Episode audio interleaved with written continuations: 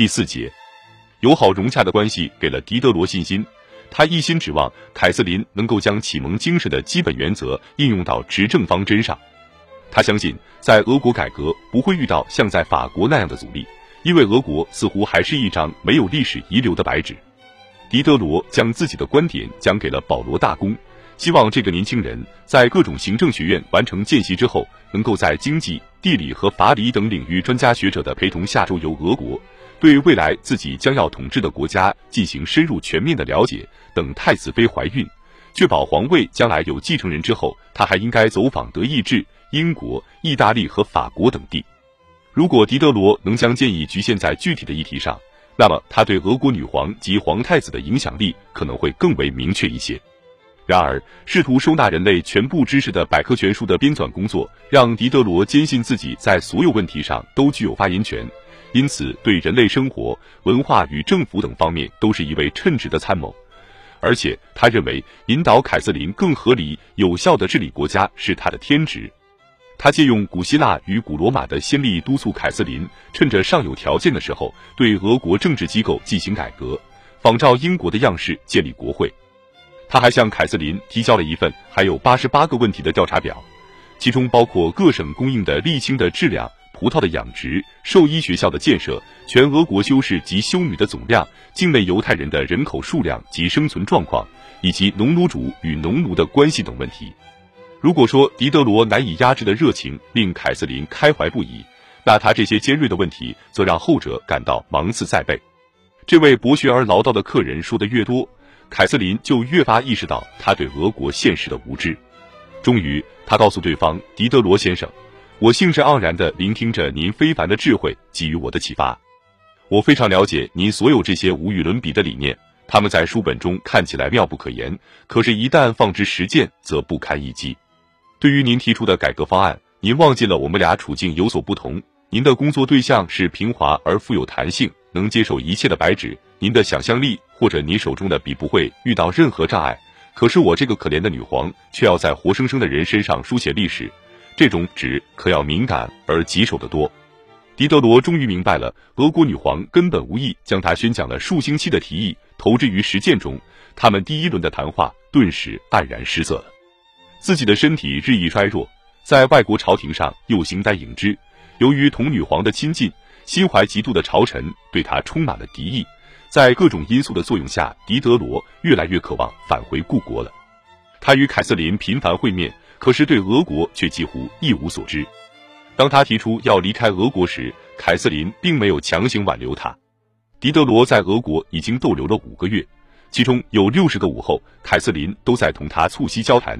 在众多启蒙思想家中，只有他见到了凯瑟琳。一七七四年三月四日，狄德罗离开了俄国。启程前，他一直对旅程心存畏惧。为了安抚他，凯瑟琳特意准备了一架备有卧铺的马车。告别时，凯瑟琳递给狄德罗一枚戒指、一件皮大衣和三只各装有一千卢布的钱袋。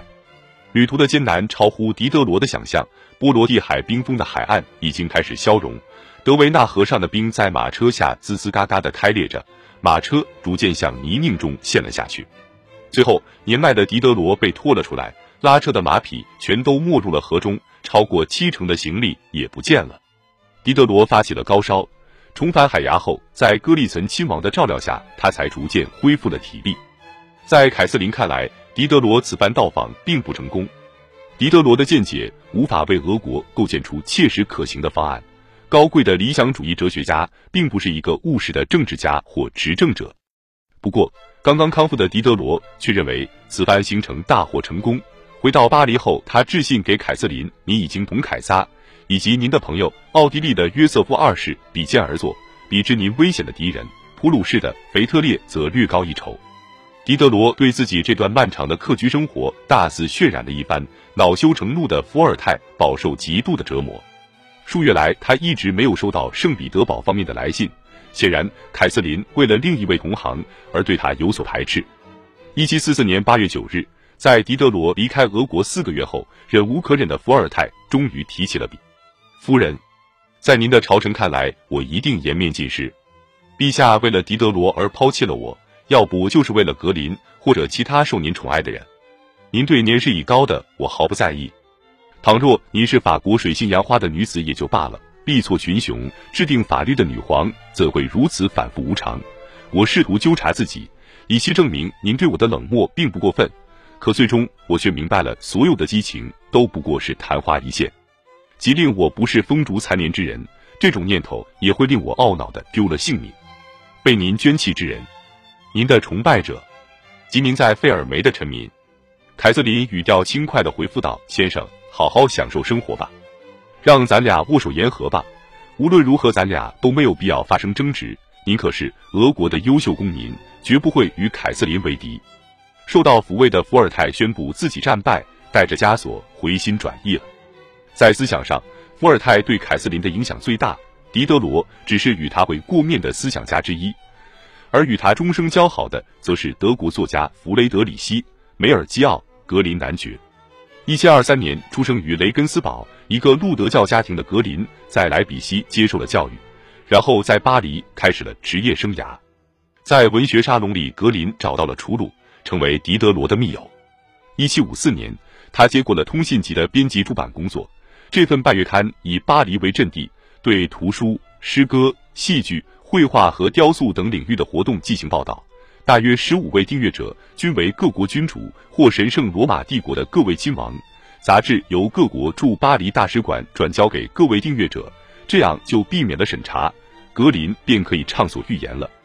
刚一登基，凯瑟琳就开始订阅格林的杂志。但是，直到一七七三年九月，在格林先于狄德罗一个月赶到圣彼得堡，参加保罗大公与威廉明娜公主的婚礼时，凯瑟琳同他才开始了私人交往。在婚礼上，格林担任了新娘的护卫者。在此之前，凯瑟琳对格林的声望及其编辑的通讯早有耳闻。比他年长六岁的男爵与他有不少相似之处，两个人均来自德意志，受过法国式的教育，充满抱负，都具有全球性的眼光，热爱文学，对是非闲话也充满兴趣。除此之外，格林还具有良好的判断力，机智而谨慎，毫不张扬却充满魅力。女皇对这些品质都颇为欣赏。一七七三年九月至次年四月，在女皇面前，格林常常受到跟狄德罗一样的私人礼遇。女皇劝说他留在圣彼得堡为他效劳，他拒绝了女皇的好意，称自己已经年迈，不懂俄语，与俄国朝臣也不相往来。不过，在四月返回意大利后，他同凯瑟琳开始书信往来，直到一七九六年。在他逝世一个月前，还收到了凯瑟琳写给他的最后一封信。一七七六年九月，格林重返圣彼得堡，在俄国逗留了将近一年。